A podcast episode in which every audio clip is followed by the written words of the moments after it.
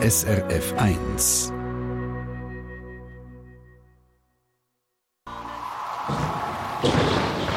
SRF 1 Wetterfrage. Weil der Andreas Haller aus La Tour de Trême im Kanton Fribourg hat uns nämlich folgende Frage geschickt. Er hat nämlich beobachtet, dass sich Wolken nach Sonnenuntergang aufgelöst haben. Also sobald die Sonne weg war, haben sich aufgelöst. Aber eigentlich geht ja die Temperatur zurück und Abkühlung würde doch eigentlich dafür sorgen, dass sich Wolken bilden und nicht auflösen. Daniela Schmucki, das stimmt doch, oder? Ja, ja, absolut. Das ist richtig. Damit sich eine Wolke bilden kann, muss sich die Luft abkühlen. Kühlere Luft hat weniger Platz für den durchsichtigen Wasserdampf. Ja, und was passiert dann? Der feurige Wasserdampf wird zu vielen kleinen Wolkentröpfchen. Und die flüssigen kleinen Wolkentröpfchen, die sieht man den Nebel am Himmel als Wolken. Jetzt beim Andreas Haller ist es aber genau umgekehrt gewesen. Was kühler geworden ist nach dem Eindunkeln, haben sich bei ihm Wolken nicht gebildet, sondern aufgelöst. ja, es ist spannend, auch das macht Sinn. Es ist nämlich so, dass es auch noch auf die Höhe der Wolken ankommt. Also ob sie weit am Himmel oben ist oder eher nöch beim Boden.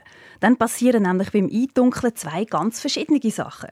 Es gibt nämlich zwei Möglichkeiten, wie sich Luft abkühlen kann und damit auch, wie sich Wolken bilden können. Bei der ersten Variante wird die Luft vom Boden her kühler. Das passiert dann natürlich durch die Nacht durch und dabei gibt es den klassischen Nebel. Nebel ist ja nichts anderes als eine Wolke, die am Boden aufliegt. Und je stärker die Abkühlung ist, je länger die Nacht, desto mehr von dem Nebel kann sich bilden. Und auch wenn jetzt der September bis jetzt eher auf Hochsommer macht, die Nebelsaison hat doch schon ein angefangen. Also auch heute Morgen haben wir gerade im östlichen Mittelland an vielen Orten Nebel gehabt. Und dieser Nebel ist jetzt eben entstanden durch die tieferen Temperaturen durch die Nacht durch. Also, Nebel gibt es durch Abkühlung vom Boden, also am besten durch die Nacht durch.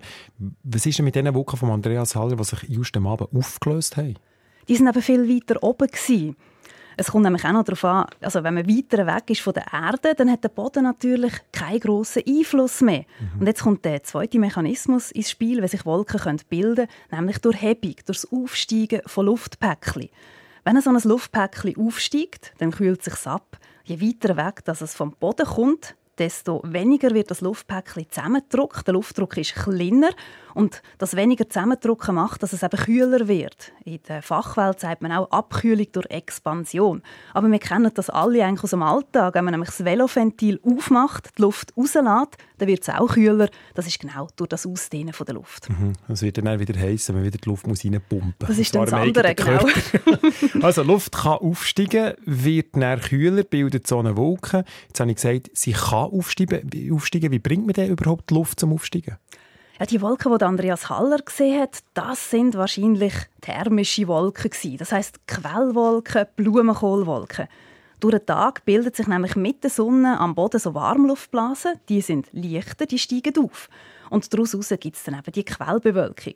Und wenn jetzt die Sonne am Abend natürlich verschwindet, dann hört auch das Aufsteigen auf und Quellwolken lösen sich wieder auf. Also ich probiere mal kurz zusammenzufassen. Durch die Nacht gibt es also eher tiefe Wolken, sprich Nebel durch den Tag höhere Wolken, Quellwolken. Gibt es auch Wolken, die nicht von der Tageszeit abhängig sind, die, die so ein bisschen frei, mhm. Freigeist sind? Ja, eigentlich die meisten. die meisten Wolken, die sind nämlich an Fronten gebunden. Und Fronten, das sind so richtige Maschinen für Wolkenbildung über grosse Distanzen auch. Und so eine Front kann natürlich zu jeder Tages- und Nachtzeit aufziehen. Deren ist es dann ziemlich egal, wie die Sonne gerade steht. Wunderbar. Danke vielmals für all die Informationen, Daniela Schmucki. Eine Sendung von SRF1. Mehr Informationen und Podcasts auf srf1.ch.